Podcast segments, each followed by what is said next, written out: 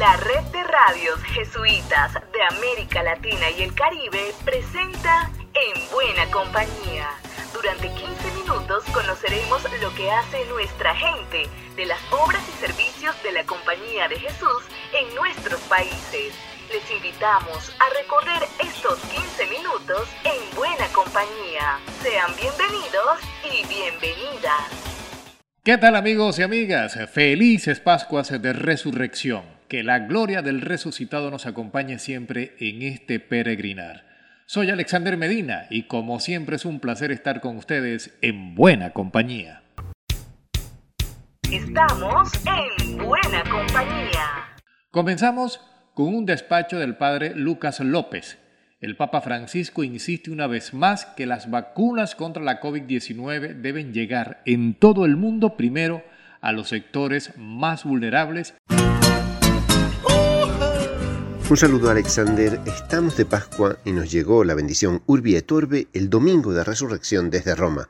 El Papa felicitó a la humanidad entera por la Pascua, pero nos mostró que la esperanza cristiana no es una escapatoria frente a las realidades duras de este mundo.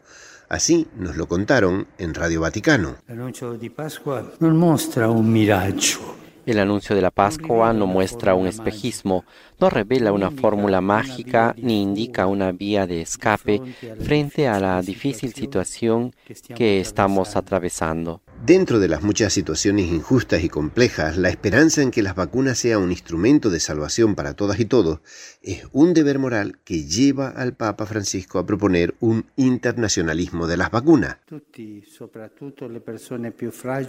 De todos, especialmente de las personas más frágiles, que necesitan asistencia y tienen derecho a acceder a los tratamientos necesarios. Esto es aún más evidente en este momento en que todos estamos llamados a combatir la pandemia y las vacunas son una herramienta esencial en esta lucha. Nos sorprendió desde la Casa Blanca la felicitación que la familia del presidente Biden envió a todas las familias de su país, en la que hizo alusión a Francisco para insistir en el deber moral de la vacunación. Compartimos los sentimientos del Papa Francisco, que dijo que vacunarse es un deber moral que puede salvar la propia vida y la vida de los demás. Pero el camino es difícil y las vacunas están llegando lentas a la inmensa mayoría de los países. Los datos para América Latina y el Caribe nos indican que tenemos un larguísimo camino por delante. Debemos sumarnos a quienes buscan, con mecanismos apropiados, que aumente la producción, incluso si para eso es necesario liberar las patentes de los fabricantes y que se distribuyan así vacunas más baratas para quienes viven en situación de pobreza o exclusión. Precisamente el padre Arturo, superior de los jesuitas, nos recordaba en su felicitación de Pascua, también desde Roma, que el resucitado viene con heridas y que los caminos son largos y trabajosos. Las transformaciones profundas, necesarias para avanzar hacia la justicia social y el equilibrio con el medio ambiente que acerquen a todos los pueblos a una vida humana digna, es un camino largo y lleno de obstáculos. Así que seguimos en camino, eso sí, Alexander, en buena compañía, Lucas López, del equipo CEPAL para la red de radios de la Compañía de Jesús en América Latina y el Caribe.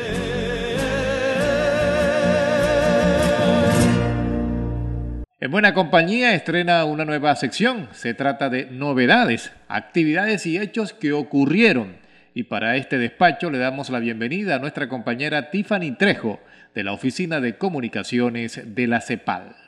Hola Alexander y amigos oyentes de la Red de Radios Jesuitas de América Latina y el Caribe. A continuación las informaciones más importantes de esta semana. Ya está disponible en la web de la CEPAL el boletín número 66 del Centro Virtual de Pedagogía Ignaciana titulado La Fraternidad y Amistad Social en la Educación Jesuita, Cuenta con los artículos más importantes sobre educación, teniendo como eje el Pacto Educativo Global propuesto por el Papa Francisco. En Perú ya se encuentra disponible una versión popular de la encíclica Fratelli Tutti, dirigida al trabajo pastoral y comunitario de las parroquias, elaborada por el padre jesuita Mateo Gar en conjunto con la Arquidiócesis de Lima. El Secretariado de Justicia Social y la Compañía de Jesús permanecen firmemente unidos en solidaridad con nuestro hermano jesuita Stan Swami, detenido injustamente junto a otros defensores de los derechos humanos en India. Compañía, presente en América Latina y el Caribe.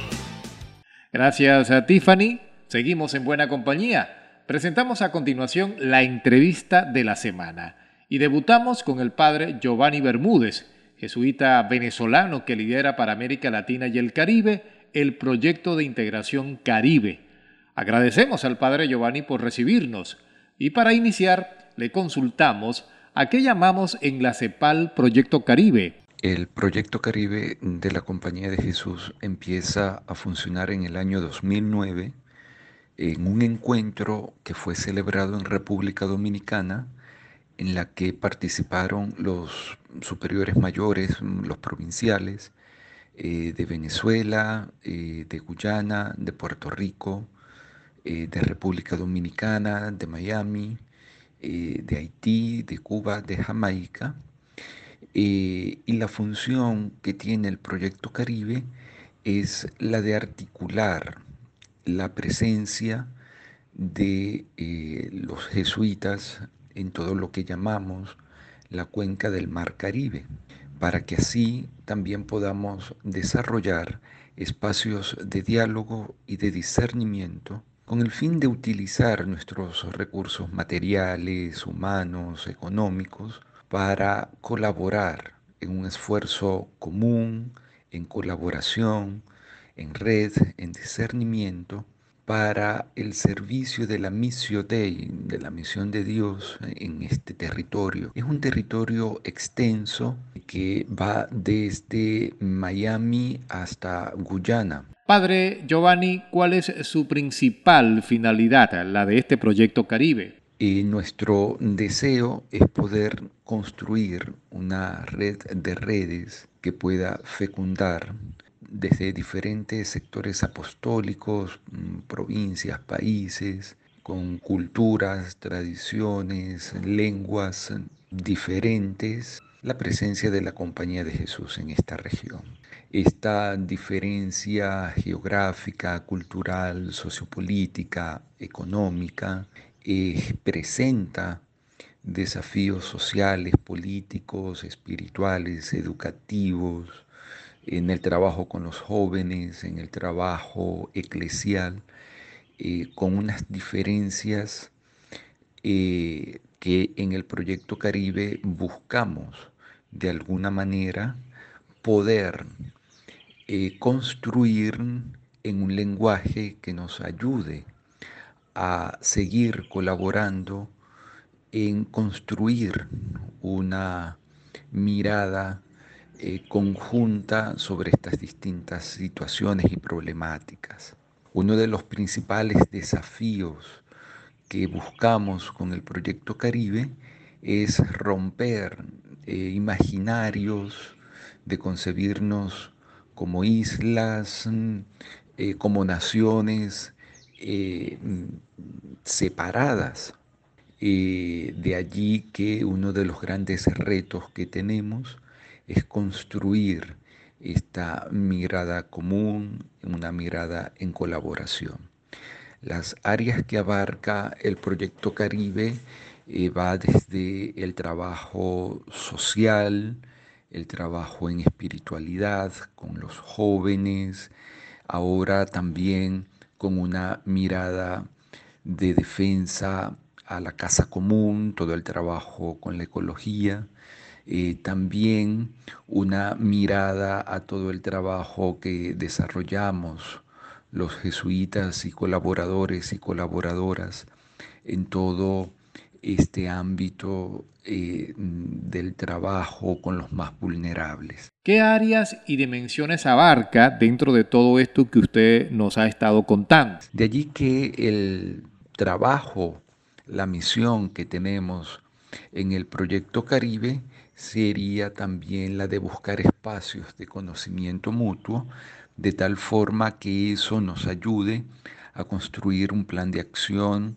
conjunto, este plan de acción conjunto eh, en este año precisamente va en cómo articular nuestra mirada eh, para responder a el gran reto de los jóvenes eh, en el Caribe y ayudarles también a construir, a pensar un futuro esperanzador, también en el trabajo social, cómo comprendemos nuestra respuesta ante las comunidades vulnerables, ante grupos humanos que están en las fronteras existenciales, en las fronteras sociales y así también eh, poder tener una eh, mirada respetuosa eh, de estos grupos y también poder tener una voz junto con ellos por la justicia. De tal forma que el proyecto Caribe es una eh, mirada que tenemos desde la compañía de Jesús para articularnos y así responder a lo que Dios nos pide en este extenso territorio. Agradecemos al padre Giovanni Bermúdez por esta explicación y esta exposición del proyecto Caribe que se va ya desarrollando en América Latina y también en esta región caribeña. En buena compañía, presente en América Latina y el Caribe. En la CEPAL tenemos una agenda que siempre queremos compartir con ustedes.